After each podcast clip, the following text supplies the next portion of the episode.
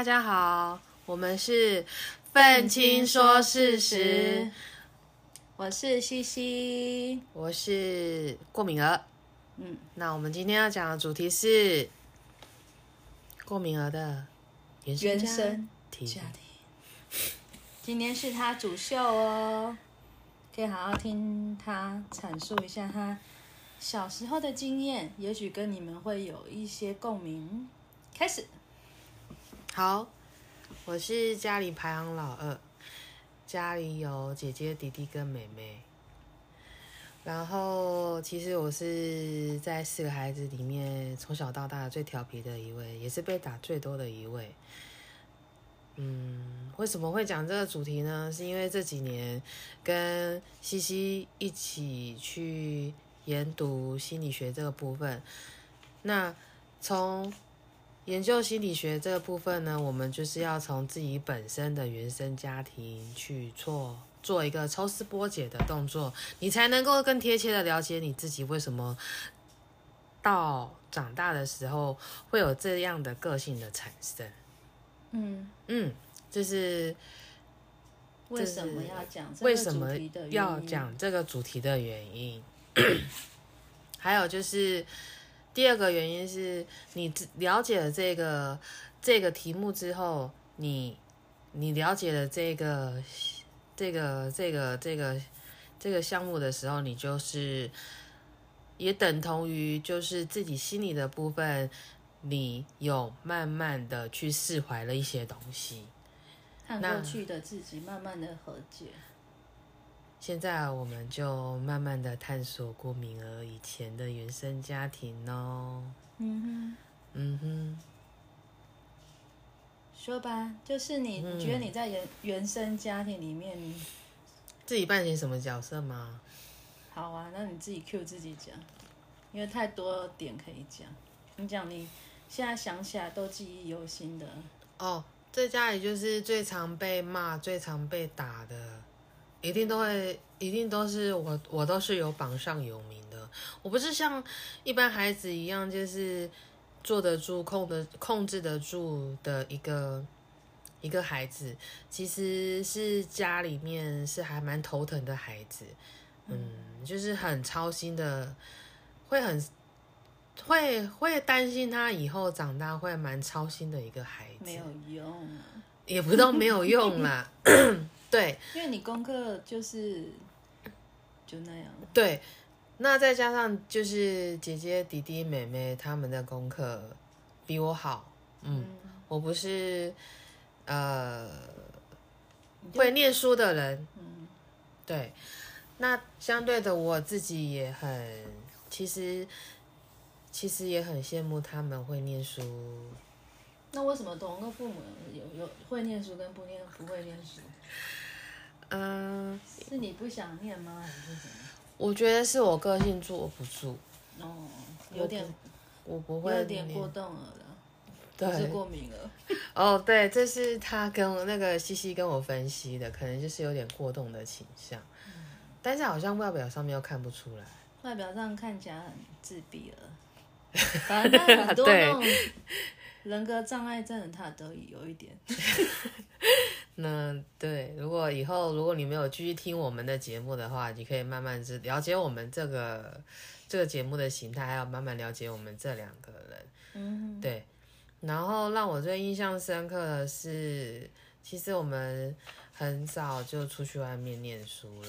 就小时候啦，家里的小朋友都还蛮早出去外面念书的。那其实相对的，就是零用钱给最少的是我，因为他们都觉得我会乱花钱。诶，其实说实在，我真的是真的是在乱花钱。就是有前车之鉴。对，就是有前车之鉴，然后其实爸爸妈妈也不会给你太多太多钱去太多花费的钱去花那种不必要的那个呃消费的身上。那那时候我就在想说，好吧，那你们不给我钱，也不是说不给，但是我要额外的钱，我一定要我一定要去打工。嗯。嗯，那我就是做了蛮多份的工作，也让我就是在打工了这么长一段时间的时候，也遇到很多很多的形形色色的人。嗯。嗯。所以你打工基础很浓厚。算是哎，对啊，其实我打工将近快十年呢，不会演我的年纪，对，真是打工将近快十年，对啊，然后也让就是，嗯，这段日子其实领的钱不多，但是也有也可以找到自己小小的幸福，嗯，对，还有吗？嗯。你刚刚是讲你的求学阶段吗？嗯，还有就是我学校我念不好啊，那，呃，其实我高中换了两所学校，那第一所学校是是国立的，但是 以前人家的对了对大家来说不是一个很好的一个学校。嗯，但是我自己就面子挂不住，我就跟爸爸妈妈说，我也想要念私立的学校，然后他们也让我念了，嗯，后来自己也知道那样私立学校它就是有那个升学的压力，他每次都考试，那考试也不是我的强项。那到高二、高三的时候，慢慢陆陆续续就是要晚自习。那晚自习，哇，也是对我来说很折磨。对我来说是折磨。那晚自习就算了，然后六日、礼拜六是一整天，然后礼拜天早上半天，然后你还要到学校看书。我想说，我到底在干嘛？那种感觉，我就觉得太花那时间了。然后那时候我就是。有一搭没一搭的去学校自习，有一搭没一搭的六日去学校看书，对，然后我就是比较晚到学校，然后已经快接近中午，还要再来吃个来吃个来吃个早早午餐，早午餐完吃完之后，然后学校已经到那边已经中午，还来吃个便当，然后就一直在吃。对，高三的时候是我发胖的时候，发胖了，发胖。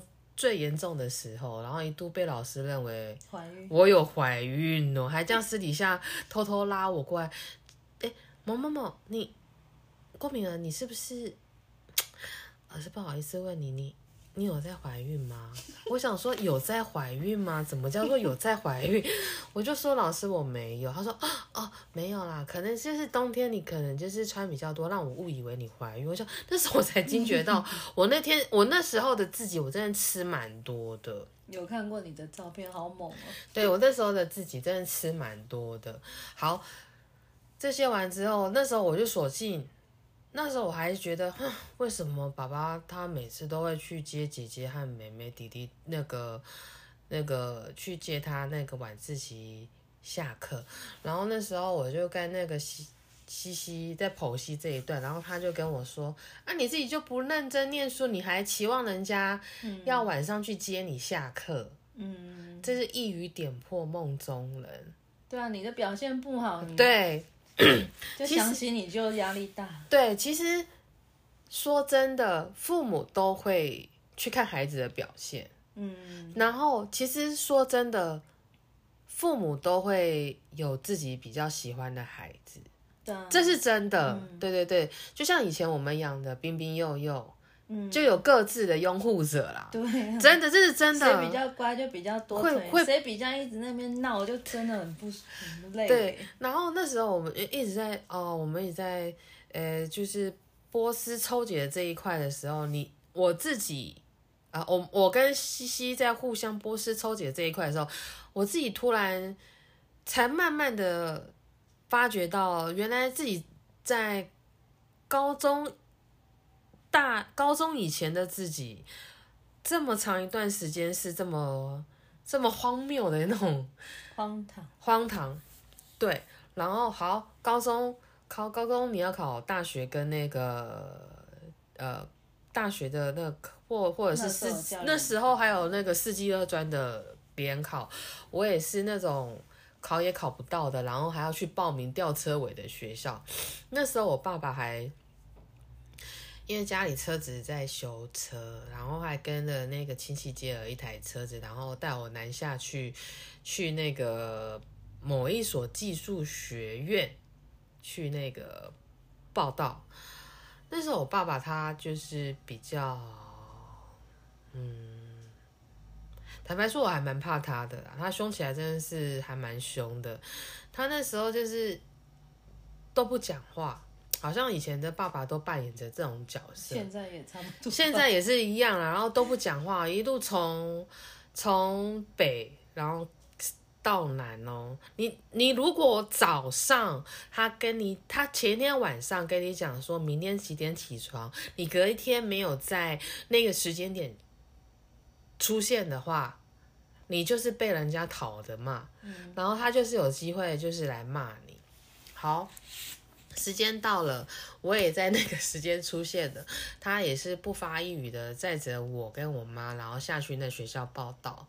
然后回来的时候，其实我大概一非常有感觉得到，他那个油门踩的那个速度，就是很气愤。他生气什么？他觉得为什么我一间学校都没有？这是非常很，他觉得真的是。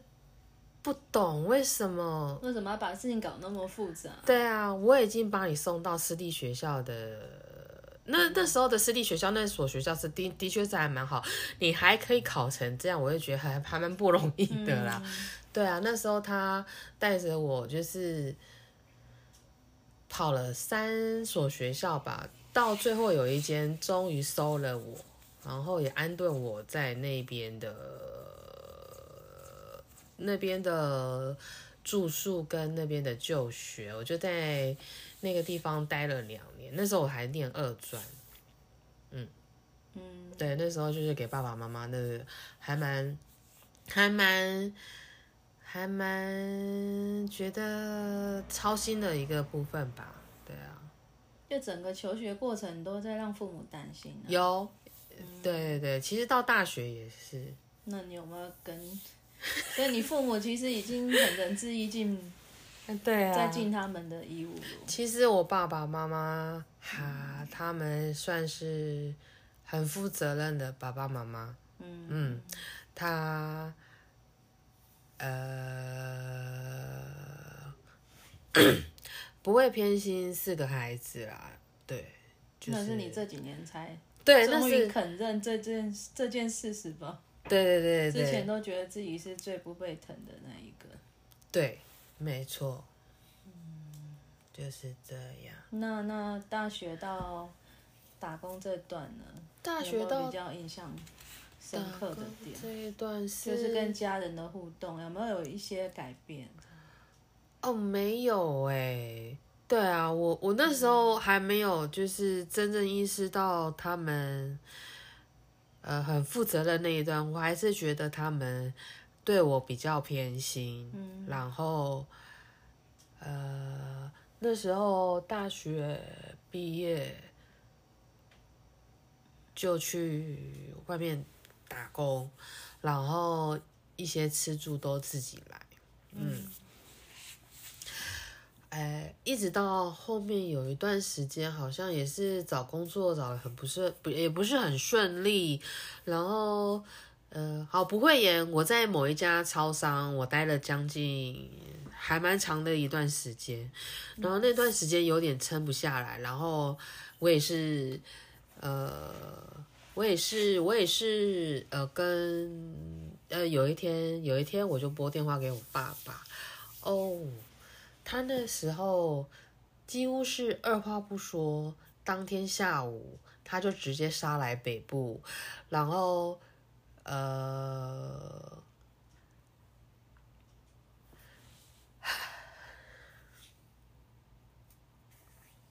你说杀来北哪一段？你说把你带走？呃，不是不是，他就是。就是来来看我，然后他也没有讲什么嘛，他就只是他他就给了我，他就给了我六千块，嗯，对啊，然后就说就是要好好照顾自己，好好规划自己的未来吧，对啊，嗯嗯，所以他就丢了那个给你 也不是那时候丢的吧？就是他那时候就给我这，其实那时候对我来说还蛮大笔的一，就是还蛮大笔的一笔钱，可以，其实那个六千块可以让我过一个月。嗯，对啊。嗯，但是然后后来大学毕业，然后一直到那时候我工作还有一段时间，哎，我们什么哎什么时候要念那个研究所啊？九十九年，哦，对，民国九十九年念研究所。哇，那时候念研究所，我也是硬着头皮跟家人，呃，拿那个研究所的钱。其实一开始规划是说，呃，我就是用用助学贷款的方式，因为那时候有跟西西做讨论，反正毕了业你一定要工作嘛，反正就是还那个最低的那个助学贷款。但是那时候爸爸他也没有多讲什么，他就说好，我知道了，他就把那个。他就他只问我，他只说我知道了，什么时候要交钱，然后他让他自己心里有个底，然后他就还是让我去去去去完成那个研究所的学业，好像是你你爸低头跟阿婆借钱吧？是吗？我忘记，好，就是有跟阿婆谈这件事情，就他要做低头的动作嘛。对啊，对啊，就是这样子，就这件事也是可以看出你爸没有对你不好啊，哦对，因为你要让大男人低头也不容易吧？哦，对，因为他他耳根子很硬，他几乎是不太会做这样的事的，但是其实他是一个很负责任的人。嗯，对啊，然后我不知道有一点我就是，哦讲到什么吧？哦，那时候我我我在好像四年前自己的生日吧，然后我就回家，嗯，然后你跟我说回家的原因，你今年的生日礼物就是要跟家人和解，然后为什么？因为你自己，你你你这样子才会好过。然后那时候我鼓起勇气跟我爸爸讲这件事情，然后，唉，他也是一样老样子，他就说好好好，我知道我知道了。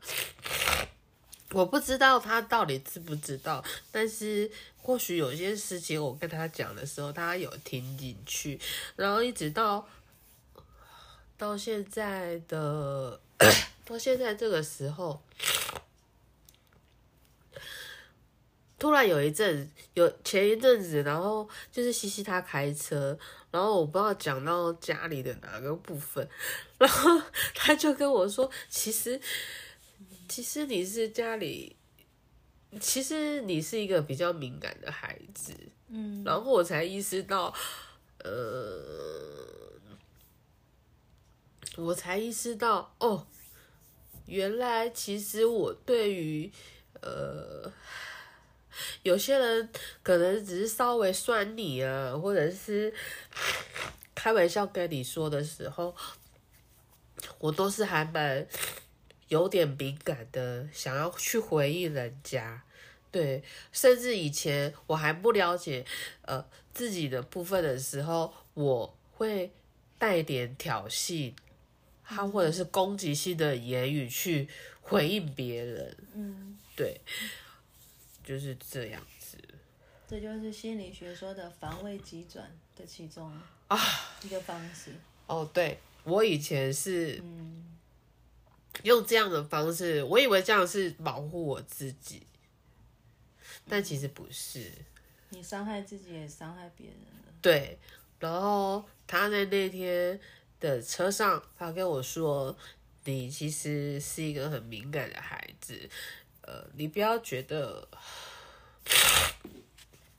就是不要觉得家里的爸爸妈妈对你不不好，或者是偏心，其实他对以他旁人在看待这件事情，其实你爸爸妈妈其实算是尽责的。嗯，就是这样，我才慢慢的去去回想一些他们，去回想一些爸爸妈妈从以前到现在为我做的事情，才才有突然就是有那种画面，才去印证到哦，对，并不是说，并不是自己想的那种，他们就是偏心的，或者是什么什么什么之类的。嗯，就是这样。我觉得这也是自己在在在去做心理学这个部分的时候的另外一个收获吧。对。那你就现在就是终于收入比较稳定啦。呃，对。那你现在跟原生家庭的关系应该有改变了吧？有改变，但是还是我觉得要保持适当的距离啦，因为我觉得我不太能够一下子跟人家太紧密的去接触，即便是自己的亲生家庭，不是说我排斥他或什么之类的。其实这么长一段的时间，你没有很长一段时间去跟他们的呃相处，甚至居住在一起，那个亲密感的感觉是不太一样的。嗯我我还是希望还是保有这样的距离，那就是偶尔回去，然后看看他们啊。其实我爸爸妈妈他知道我会回去，都会都准备还蛮好吃的东西给我啦。对啊，哎对，因为西西他有吃过，他觉得妈妈妈的手艺很好吃。对啊，好像就是那个年那个年代的。爸爸妈妈做饭都是还蛮好吃的，家常菜啊。对对对对对啊对啊对啊，然后就是呃，保持这样的距离，我觉得就是最刚刚好维持维系感情的方式吧。因为太近，真的很容易有摩擦。好，那你们会觉得说，为什么你你你已经释怀了这一块，那为什么不会跟他们紧闭呢？嗯，你的想法是？就跟上一次讲爱情一样，做什么事都要有一点分寸吧。太紧就摩擦，就是看得太清楚，看会比较会看到对方的缺点啊，动不动就会不舒服吧。要有距离才会有美感。但是不是会一样会起口角，会起争执，对不对？嗯嗯。所以这是我想到的，因为我觉得我们还是保持这样的距离的话，其实那种关系才会更好的。但是不是说疏离哦？因为每个人有每个人的人生课题啊，你父母也有，你自己也有。对。你两如果太紧密，你反而会让对方没办法去面对他自己要面对的问题。对，然后就这一辈子都没办法解决。也许如果下次。有幸在当人，他还是要从，还是要继续解决那个问题啊。那不如就在这一这一辈子把它解决掉。对，你要让他有他成长的空间。没错。那就现在，你现在也四十岁了嘛？那你应该就是以这种模式跟家人相处。那你有没有想跟父母？说什么嘞？跟父母说什么？嗯哦，我希望，呃，在我还有能力的时候啊，可以带你们出去走走，然后希望你们身体健康，然后平安，对。就这样。那你还你会嗯，就一定小时候那样，你一定会塑造成你现在比较没那么有自信吧？确实。那你会，你觉得你会怪他们吗？还是怪你当时的自己没有办法把这个事给给自己给他疗愈下去，就不会有这样现在比较没自信的个性呢？我觉得，还是说你觉得没自信其实也不是不好。我觉得是没有让自己疗愈下去。你小时候多数都是都是这样吧。你没有特别的专业的人来帮你是没有办法过那一关的。嗯，对你小时候你也没有什么阅读嘛，对，对，确你实旁边也没有什么没有正向的人可以提点你，对，没错所，以你就一直让他拖拖拖到已经快四十岁才了解，其实父母嗯父母其实没有你小时候想的那样，嗯，对，所以是你的认知有点误差。嗯，所以你现在有调整你的认知了吗？你觉得你现在父母是对你是好的，但是能不能再有自信，这就很难说了。我觉得其实蛮难的，对于对于重建自信这一块啊，我觉得后天建立的自信，其实比先天的还来的嗯难。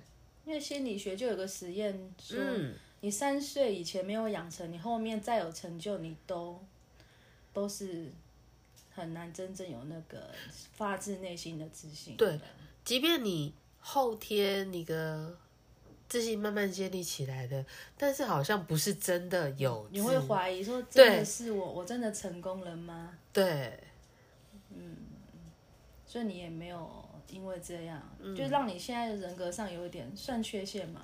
就算对自己比较不利的一个条件，你会有会会怪父母吗？或者是怪当时的自己？还是说你现在可以跟他们和平共处呢？我现在可以跟他们和平共处，但是也我会觉得当时就像你刚刚讲的，如果没有一个专业的人带着你去做这一块的话，其实很难在尔后的日子，你会有很有自信的去做每件事情，处理每件事情，去面对每件事情，就这样。其实坦白说啦，我还没有看心理学这一块的时候，我是像一般普罗大众人一样，我是逃避心态的，我是带着鸵鸟性的心态，我是带着烂泥巴的心态去过每一天，过每一天，是还有活在这世界上。一直带着恐惧跟你爸妈相处，呃，对，因为没有解开啊。没有解开。嗯，对。那你觉得为什么我要解开呢？因为我觉得如果没有解开的话，我会带着这种这种不好的感觉，一直到四十岁、五十岁、六十岁，嗯，或甚至到我到代官的时候，对 还还在那边说，哦我妈父母真的对我很不好，我不要，还在想这件事情。哎、对，其实我常常在那个新闻媒体，有时候我真的喜欢看《谁来晚餐》，嗯，我很喜欢看那个有关于蛮有温度的一些比较公式类别的嗯东西啦。对啊，像有些受访者啊，他其实到了五六十岁，其实他还是没有跟，这是真的，真的。那时候《谁来晚餐》也不是有一集，对对对活得像刺猬一样。对你为什么活得要像刺猬一样？因为他没有跟他原生家庭的爸爸妈妈去做和解，他已经六十岁了哦。嗯，对，我那时候看到那集，我有点，我我其实蛮震撼的。嗯，你因为其实很多这种。对对对，但是他那一集那个那个那个，你为什么活得像刺猬那个 slogan，我也有点吓到，然后我觉得、呃、有点太震撼了。我会觉得那时候的我，如果还没有跟家里的关系到和解的话，我会不会就像他一样，然后活得像刺猬一样？你这边碰我一下，我觉得我会很防备的心理，然后你那边碰我一下，你干嘛？为什么要这样？我觉得会有一个很反弹的心理在在在那个在那个防锁的部分。那其实不如你就好好的把它说出来，对，嗯，说出来，也是要勇气的啦。对如果大家有一样的问题，也是对，要说出来，尽早对你不管他有没有听进去，其实你就说出来了，说出来，就是一种疗愈了，不一定要好解决。，那大家觉得说，为什么说出来就是疗愈了？因为你埋藏在心里都没有办法释放啊。你答对你说，出来不能，无论是跟旁边的石头说，什什么都可以，没有生命的、有生命的都行。哦，这都是心理学都有做过实证研究的，说啊、写啊、写在都可以啊。嗯，对，这就是过敏儿的他与原生家庭的一些心情点滴啦。对，刚刚有小哭一下，现在有点带鼻音。其实大家有对类似的故事，也是可以在底下留言跟我们做分享。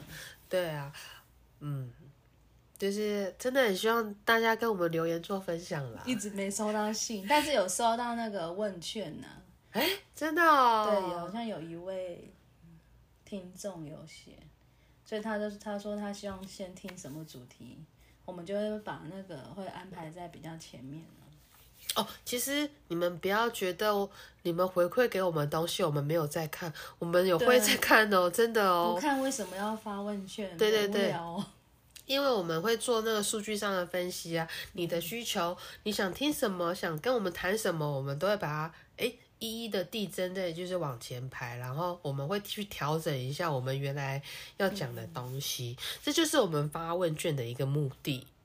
嗯，嗯，原生家庭是影响人格最重要一个。关键时刻接下来就是，嗯大家还想到还有一个吗？还有一个什么东西？就是老师啊，对，老师除了父母，老师也是影响我们很很深。为什么说老师？因为你从小到大求学过程，你最常碰到的人就是老师。你看，从几岁，七岁开始，至少念到高中毕业吧，你也也十一年都被老师这样子对，影响你的人格发育啊。没错。所以，老师这个议题，我们会另外开一集好好来对讲，，这个我们应该会很精彩。很精彩。对对对那就今天就这样喽，对。谢谢过敏儿的，他愿意分享，其实是一种勇气啊。有时候，嗯，这种比较私密的不一定会跟大家讲、啊，嗯，那就期待我们老师那一集。好，那就这样喽，拜。拜拜。